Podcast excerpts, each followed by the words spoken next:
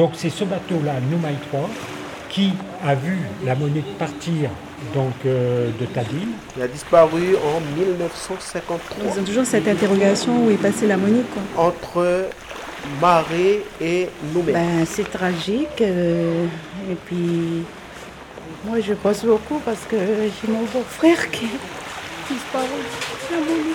C'est un mystère, ces disparitions. À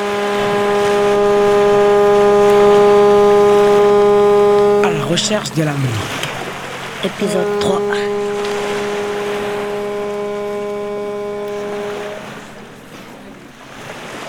dans les cours de SVT. Bonjour. Suite à notre enquête sur la Monique, nous nous sommes intéressés aux fonctions d'un appareil utilisé au cours des recherches de 2010, le sonar. Il permet l'étude des fonds marins et sa fonction se base sur le principe de l'écolocalisation. L'émetteur de sonar émet une onde sonore vers un obstacle, fond marin, poisson ou épave. Elle est alors réfléchie et l'écho se dirige de l'obstacle vers le récepteur du sonar. Et enfin, grâce à la formule distance égale vitesse fois temps divisé par 2, nous pouvons déduire la position de la monique.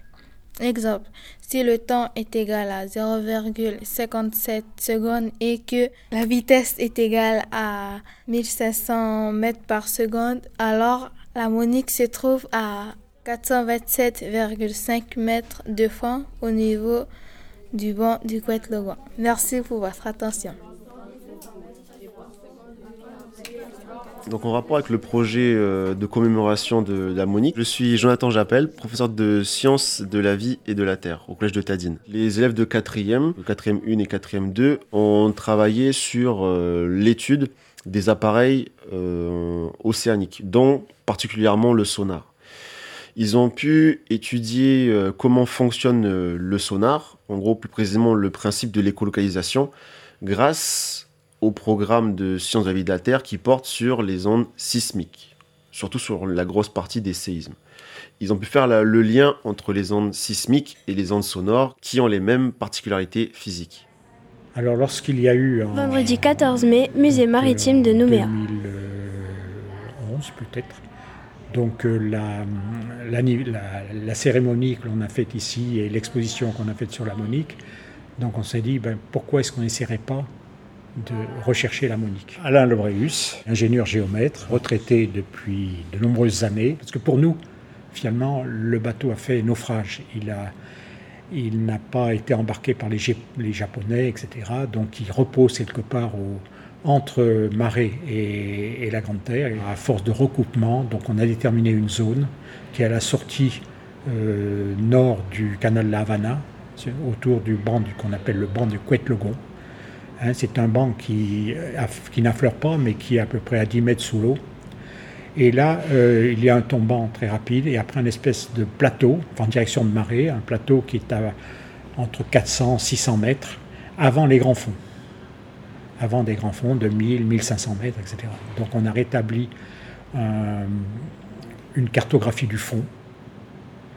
On l'a bien étudié et puis on a dit, bon ben voilà, il faut dans cette zone-là qu'on recherche avec un sonar latéral, qu'on recherche le, bateau. Et là, ça a été aussi toute une histoire parce que euh, ce sonar, la location coûte très très cher et il y en a très peu dans la région. Donc euh, il y en avait un à Singapour, un à Brisbane, etc. Donc c'est celui de Brisbane qu'on a vu.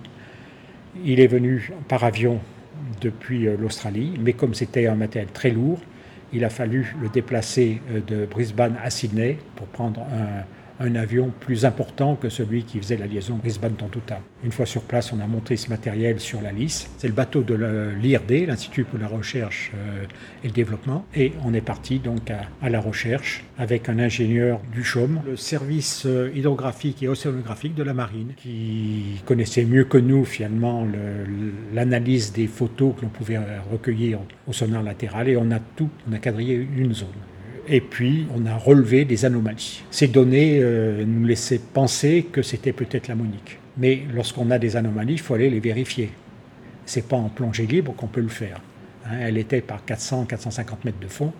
Donc, euh, on a réussi à, avoir l'aide d'Alcatel, qui avait un navire câblier ici, qui s'appelait l'île de Ré, qui nous a mis à disposition son énorme bateau, gratuitement, pendant 24 heures, pas une heure de plus, pour faire des recherches.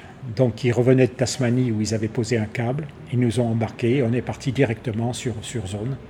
Et on a fait cette recherche donc avec ce qu'on appelle un ROV, c'est-à-dire c'est un, petit robot euh, qui est téléguidé donc de la passerelle et qui euh, a fait des recherches, donc au fond sur, sur l'anomalie. Au début, on a commencé par trouver des chaussures, des bouteilles, des choses comme ça, et puis on est arrivé sur l'anomalie. Euh, sur le robot, il y a également un magnétomètre qu'on a déployé et qui n'a décelé aucune trace de métal. Or, à bord, bon, il y avait quand même les moteurs, il y avait un véhicule, il y avait des, la ferraille qui revenait d'un bateau, la Jeanne d'Arc, qui avait coulé à, OVA. Il y avait un coffre-fort, donc il y avait quand même suffisamment de métal pour être détecté par le magnétomètre. Il n'y avait rien. Le ROV est remonté sur le bateau et puis on est rentré sur l'île.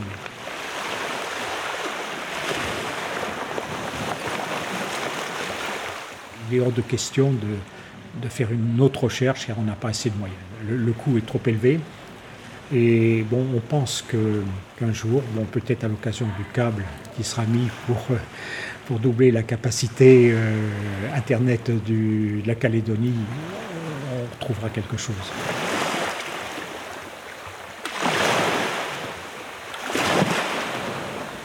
C'était À la recherche de la Monique, une série de la 4ème 1 Média en trois épisodes.